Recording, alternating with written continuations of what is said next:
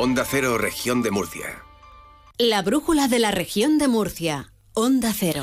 Los agricultores llevarán a cabo un reparto de sus productos en Murcia en el transcurso de las movilizaciones previstas para este miércoles. Ángel Alonso.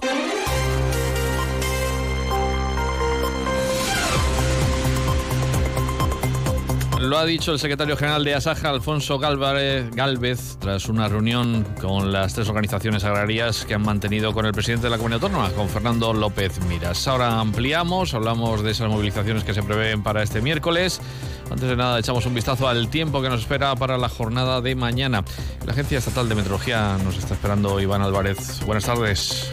Buenas tardes. Mañana en la región de Murcia tendremos una nueva jornada estable con los cielos prácticamente despejados y con temperaturas que se van a mantener sin grandes cambios, excepto en el norte de la región, donde podrían subir. Tendremos de máxima 28 grados en eh, Molina de Segura, 26 en Murcia y en Cieza, 24 en Lorca, 23 en Caravaca de la Cruz, 22 en Yecla, 21 en Cartagena y 20 en Mazarrón. Pendientes de la jornada de jueves, cuando se espera un descenso notable de las temperaturas. Iremos siguiendo. Es una información de la Agencia Estatal de Meteorología. Bueno, pues nada, a disfrutar del calor hasta el jueves. Ya veremos a ver cómo cambia el tiempo. Mientras, mientras tanto, 16 grados de temperatura en estos momentos en el centro de Murcia.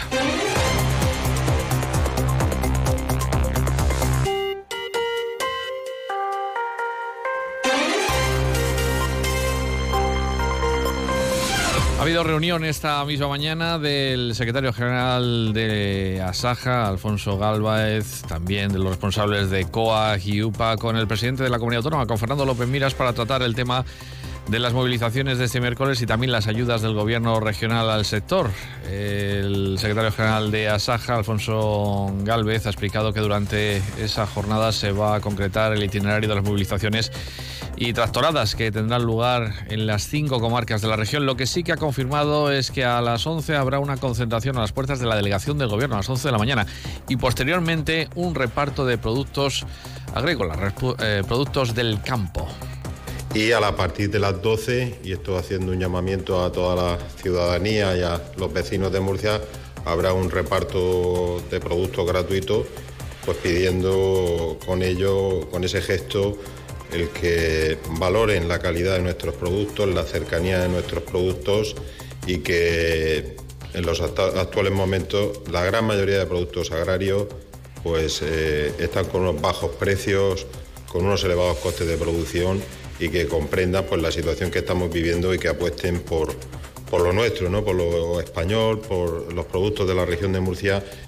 El presidente autonómico Fernando López Miras, ha, que ha comenzado a negociar con esa Jacoa y UPA el plan plurianual dotado con 18 millones de euros para compensar a los agricultores que se han quedado fuera de las ayudas de la PAC, especialmente los de las zonas de secano. Ha señalado que no irá a las movilizaciones del miércoles, ya que los convocantes han pedido eso, que los políticos no aparezcan en esas manifestaciones. Las organizaciones agrarias han pedido que no haya representantes públicos, que no haya políticos en una reivindicación sobre todo para que no se pueda distorsionar ¿verdad? el mensaje que van a lanzar. Y a mí me parece acertado que no quieran que haya distorsiones, porque no se trata de que vaya yo, ¿no? Se trata de que puedan ir pues, pues, cualquier partido político, cualquier político, hayan apoyado o no, tengan una visión similar a la suya o no. Por lo tanto, me parece acertado que no quieran esa distorsión.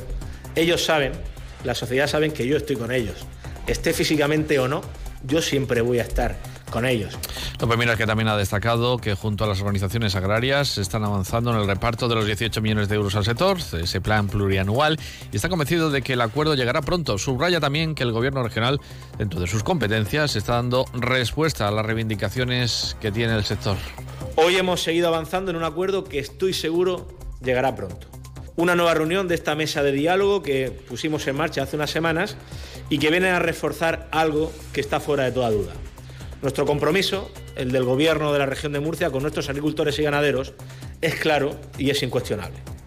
Como saben, comprometimos un plan de financiación plurianual que, como anuncié, está dotado de 18 millones de euros y cuyo fin es beneficiar a todos esos agricultores que están atravesando dificultades por no haber podido acceder a determinadas ayudas. Sobre esa reunión de López Minas con los representantes de los agricultores, el secretario general del Partido Socialista en la región de Murcia, José Vélez, duda que la comunidad vaya a destinar ese dinero al sector primario. Reta al gobierno regional a que diga de qué partida va a sacar el dinero y sospecha que es una operación de imagen que el gobierno regional hace pese a que tiene las competencias transferidas en esta materia, en agricultura. Tampoco creo que sea verdad que tienen los 18 millones preparados. Nos tememos que va a pasar lo de siempre nos dicen que van a hacer, que van a hacer, que van a hacer, portada, portada, portada. ¿Y cuándo hacen? Cuando el gobierno de España aprueba las medidas de ayuda a agricultores y ganaderos que el gobierno regional aprovecha para intentar engañar a la ciudadanía y que parezca que son suyas las propuestas. Respecto a esa manifestación convocada por las organizaciones agrarias para este miércoles, Vélez ha anunciado que también respeta la decisión de los agricultores, que han pedido que no vayan los políticos y él tampoco va a aparecer, es lo que ha dicho. Nosotros vamos a respetar a las organizaciones profesionales agrarias. Eh, ante la petición que nos hacía eh, UPA, Saja y COAC, nosotros no acudiremos a esa manifestación. Pero ¿cómo la vamos a apoyar? De una manera muy clara. Seguiremos poniendo encima de la mesa propuestas para ayudar al sector. Eh, por su parte, el diputado regional de Podemos, Víctor Ejío, ha anunciado la movilización de piquetes informativos de la formación morada a las puertas de algunas de las grandes cadenas de distribución más representativas. Para denunciar, dice, los márgenes de beneficios escandalosos de estas multinacionales y pide a la ciudadanía una huelga de consumo este miércoles en solidaridad con el sector. De esta forma Podemos se solidariza, dice, con los agricultores que se movilizarán este miércoles al margen de las manifestaciones que han convocado las organizaciones agrarias ya que han pedido, como os hemos dicho, que no acudan los políticos. Habrá piquetes informativos de nuestra formación en algunos supermercados para denunciar lo que está pasando, que son los márgenes absolutamente escandalosos de beneficio de las grandes cadenas de distribución porque esto afecta a toda la ciudadanía. Si al agricultor le pagan 10 céntimos por el kilo de limones y el supermercado lo vende a 2 euros, le están robando al agricultor, pero también al consumidor. Desde las organizaciones agrarias pidieron a los partidos políticos que no estuvieran presentes en la manifestación. Nos parece totalmente lógico después de la utilización que la ultraderecha ha hecho de las protestas, pero nosotros a través de esta acción pues vamos a estar también presentes eh, mostrando nuestra solidaridad de una forma original. Bueno, pues hay unanimidad en estos partidos en cuanto a que no van a aparecer sus representantes en la foto junto a los agricultores en esas movilizaciones del próximo miércoles. Y sobre los posibles altercados que puedan producirse en las movilizaciones, se le ha preguntado al fiscal superior Díaz Manzanera. Ha dicho que la fiscalía actuará si la policía les envía el atestado y que además estará muy pendiente de disturbios que puedan ser constitutivos de delito. Nosotros no, no hemos iniciado actuaciones, estamos a la espera, en su caso, de que si observan por parte de las fuerzas policiales que actuaron, pues que hay algún indicio que pueda ser delictivo, porque se nos entregue el pertinente atestado. Estaremos eh, eh, controlando las situaciones que se puedan generar, pero básicamente centrándonos en, hechos concretos. Si de ahí se derivan hechos puntuales que puedan ser delictivos, no quepa duda que, no haya la Fiscalía, sino que la propia policía se va a encargar de informar a, a la Fiscalía o al juzgado de guardia competente. Bueno, estamos pendientes de esas movilizaciones que se prevén eh, masivas el miércoles. Mientras tanto, otros asuntos. La Consejería de Salud está ya ocupándose de la planificación de este próximo verano donde los profesionales sanitarios pues eh, tienen derecho a disfrutar de sus vacaciones y hay que cubrir esas plazas. Este año hay que sumarle un problema más a esa situación. Los residentes de cuarto año terminan su formación y eso va a provocar una pérdida de unos 5.000 profesionales en toda España, profesionales de la sanidad. Al respecto se le ha preguntado al consejero José Pedreño y es que los residentes de cuarto año finalizan en septiembre de este año. Por tanto, nos podemos encontrar con que eh, mayo y sobre todo junio, julio, agosto y septiembre, que suelen ser los meses de vacaciones de los profesionales, nos encontremos en todo el territorio nacional con 5.000 profesionales menos. Hemos pedido soluciones al Ministerio. De momento, las soluciones que aporta son las que ya conocíamos. Creemos que podemos encontrarnos con un entorno difícil hay un dato esperanzador en esta materia para la comunidad autónoma. El pasado año los famosos MIR, los médicos especialistas en formación, una buena parte de ellos decidieron venir a ejercer a la región. Los datos los aportaba el consejero que espera que esta tendencia también se repita con las siguientes promociones para no tener problemas a la hora de cubrir plazas en los hospitales de esta comunidad autónoma. Pues un 9% aproximadamente se van de la región porque bueno, pertenecen o son de otras comunidades y, tienen eh, indudablemente otro tipo de interés la región de Murcia suelen venir entre un 10 y un 11%, con lo cual en ese sentido podemos tener cubierta perfectamente la demanda, pero aún así siguen faltando profesionales porque aunque vengan más que los que se van, lo que está claro es que hay un déficit de determinadas especialidades que no podemos cubrir. Respecto a la falta de médicos en las residencias de ancianos privadas en la región, Pedreño asegura que el problema es de todo el sistema sanitario por la falta de facultativos que debe intentar solventar el Ministerio ampliando las plazas MIR y también las plazas de las facultades para formar a más médicos, algo que lleva reivindicando el gobierno regional de forma reiterada. Vamos con otros asuntos. Agentes de la Policía Nacional han detenido a un individuo 37 años de edad trataba de cobrar el alquiler de 100 inmuebles en Cartagena sin ser propietarios de los mismos. Ha sido arrestado como presunto autor de los delitos de estafa, falsificación documental, coacciones, denuncias falsas y simulación de delito tras intentar apropiarse de los inmuebles de una persona que falleció en el año 2015. La Policía Nacional inició la investigación a raíz de las denuncias presentadas en dependencias policiales por un vecino que residía en uno de los inmuebles y por parte de los herederos de esta persona fallecida, con un patrimonio compuesto por esos 100 inmuebles y fincas en la ciudad de Cartagena. Un portavoz de la policía explicaba más detalles de esta actuación que han realizado. La investigación desarrollada por agentes especializados de la Policía Nacional pudo determinar la ilegitimidad de la documentación presentada a partir del año 2022 por el responsable de los hechos y con la que pretendía apropiarse de los inmuebles, principalmente contratos privados que a través de un notario se habían elevado a públicos y que supuestamente se habían materializado antes del fallecimiento del legítimo propietario, contrastándose su falsedad con Hacienda, donde pasan los inmuebles cuando no son reclamados por los herederos y la Guardia Civil ha desarrollado una investigación para esclarecer la muerte de dos perros por atropello de un vehículo, que ha culminado con la instrucción de diligencias a dos vecinos de Bullas como presuntos autores de sendos delitos de abandono animal. Los dos animales fallecieron en el accidente y la investigación determinó que los propietarios no habían denunciado su desaparición como exige la actual ley de bienestar animal. Una portavoz de la Guardia Civil ha explicado los hechos. La investigación se inició cuando la Guardia Civil fue alertada de un siniestro vial ocurrido en la carretera RM15, término municipal de Bullas, por el atropello de dos perros que resultaron muertos después de irrumpir en la calzada y ser arrollados frontalmente por un vehículo. El SEPRONA, a través de la lectura de microchip, averiguó la identidad de sus dueños, que fueron localizados.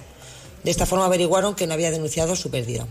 La actuación policial culminó con dos personas investigadas como presuntas autoras de sendos delitos de abandono animal. La Guardia Civil ha recordado que la nueva ley de bienestar animal obliga a comunicar a la autoridad competente la pérdida o sustracción del animal en el plazo máximo de 48 horas tras la pérdida. Por su parte, los bomberos de Cartagena han tenido que sofocar un incendio en una instalación de placas solares en una vivienda situada en La Unión. A la llegada de los efectivos, toda la vivienda estaba llena de humo, aunque ya no había fuego. Al parecer, el incendio se había producido por la corriente de retorno de las placas en el inversor, el aparato que recoge la energía de las placas y la convierte para su uso doméstico. Tras cortar toda la corriente de la vivienda, los bomberos la ventilaron y se pusieron en contacto con la empresa instaladora de las placas fotovoltaicas. No hay que lamentar daños personales en este suceso. También les contamos que descienden los procedimientos judiciales por delitos contra la seguridad vial, casi un 15%, un descenso que el fiscal superior Díaz Manzanera relaciona con la bajada de controles de alcoholemia y porque también disminuye el número de personas que conducen tras consumir alcohol.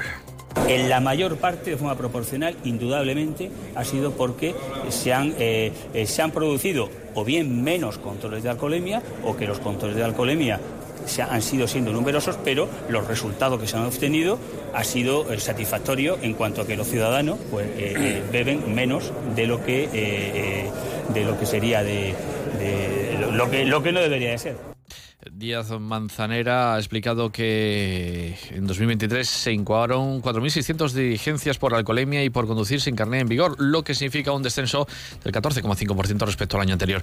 El fiscal superior ha mantenido una reunión con las policías locales de todos los municipios de la región para abordar la coordinación de los delitos de seguridad vial. También ha destacado que descendió más de un 18% el número de diligencias por consumo de alcohol y drogas al volante. Díaz Manzanera ha explicado además que no hay test de drogas homologados, por lo que es más complejo abordar ese tipo de delitos. Lo que es la prueba del test de saliva en el tema de drogas, no existe aún una homologación del aparato a través del cual pues, se puede reflejar objetivamente la tasa que pueda tener la persona en concreto. Entonces jugamos con los signos externos y ahí sí que podemos obligar el tener que llevar al, ciudadano eh, que así lo considere y, lo acepte a, eh, a, realizar una analítica sanguínea en un centro médico. Todo eso genera pues, más trabajo, más tiempo.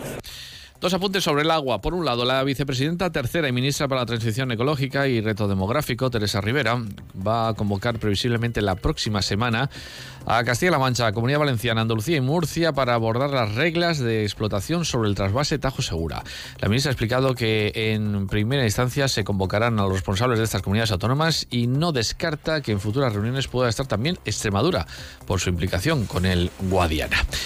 Y el grupo parlamentario de Vox llevará mañana a la Asamblea Regional una moción para exigir al gobierno de Sánchez un plan nacional del agua que garantice este recurso básico a todos los españoles. El portavoz parlamentario de esta formación, Rubén Martínez, ha asegurado que es necesario abordar un plan nacional del agua que contemple cuántas inversiones sean necesarias en las cuencas de los ríos españoles, especialmente la del Ebro y en Aragón. Por otro lado, el parlamentario ha anunciado que esta semana van a registrar una moción para que el gobierno de España suspenda de forma inmediata el acuerdo agrícola entre Marruecos y la Unión Europea porque dicen arruina a los productores españoles.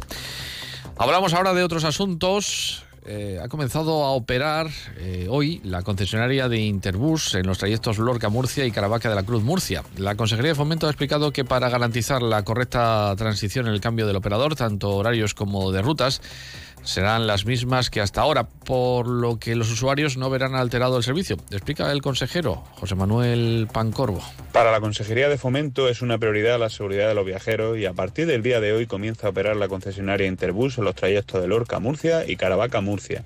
Los horarios y rutas serán las mismas que hasta ahora, por lo que los usuarios no verán alterado el servicio. Además, desde la empresa, en la ruta de Caravaca, se nos propone la posibilidad de implantar servicio a la demanda, ya que es previsible que haya poca masa crítica de viajeros y se daría lugar a un servicio que se adapte a las necesidades de los usuarios. Desde Fomento lo estudiaremos tal y como se está realizando con Rural Bus en el noroeste. Por su parte, la consejera de Política Social Conchita Ruiz ha destacado la apuesta de la comunidad en la mejora de la calidad de vida de las personas con enfermedades raras y de sus familias, financiando terapias rehabilitadoras y servicios para el fomento de su autonomía personal. La consejera ha visitado una de las terapias especializadas que se desarrollan en el Centro Multidisciplinar Pilar Bernal, que la entidad de Genes dirige en Murcia y que se ha convertido en un referente nacional de atención integral de personas afectadas por el síndrome X frágil y otras patologías poco frecuentes. En ese centro se atienden en la actualidad un total de 71 usuarios, de los cuales 36 reciben servicios de atención temprana. Mostrar nuestro compromiso desde el Gobierno regional de la importancia que es apoyar a las personas con enfermedades raras, a sus familias, para recibir terapias y servicios que favorezcan su autonomía personal. Por un lado, un apoyo fundamental al movimiento asociativo a través de una financiación que recibe FEDER, que es la federación que aglutina todas las asociaciones de familias que atienden a personas con enfermedades raras, de 120.000 Luego, aparte, la Asociación de Genes, por esa importante labor que realiza la atención temprana, más de 400.000 euros. Hablamos de educación. Ahora Barán va a contar con una titulación de grado medio sobre la atención a las personas en situación de dependencia y de grado superior en integración social. Estas dos nuevas posibilidades de formación profesional se suman a las que ya se impartían anteriormente en materias como comercio, electrónica, servicios o gestión administrativa. El consejero Víctor Marín, acompañado por el alcalde de la localidad, Jesús Gómez, han visitado las instalaciones del Instituto de Educación Secundaria Villa de Barán, que la comunidad autónoma ha adecuado para que se puedan acoger los 50 primeros alumnos de las nuevas titulaciones en el actual curso y se suman a otros 176 que estudian el resto de ciclos formativos. Ayer el consejero ha explicado que la mayoría de los alumnos de formación profesional de la región encuentran trabajo una vez que terminan sus estudios, su formación. Es una herramienta eficaz que convierte a la región de Murcia en una de las comunidades autónomas con mayores tasas de empleabilidad de su alumnado en materia de formación profesional. Según los últimos datos que ha publicado el Ministerio de Educación, la región de Murcia es la cuarta comunidad autónoma de España con mayor inserción laboral de alumnos de grado medio y la primera de alumnos de grado superior, lo cual da una idea bastante clara de la utilidad de estas enseñanzas y de su valor para la población juvenil. Bueno, y también les contamos que además el consejero anunció que el Instituto Villa de Abarán va a incorporar un aula de tecnología aplicada en la que se invertirán 55.000 euros. Y por su parte, la Consejería de Educación y Empleo va posibilitó el pasado año la incorporación de personas con discapacidad en 97 empresas gracias a las ayudas regionales de más de 3.900 euros destinadas a facilitar la inserción laboral de este colectivo al mercado de trabajo continua. No para más, les dejamos con la torre, con la brújula. Que pasen una estupenda tarde.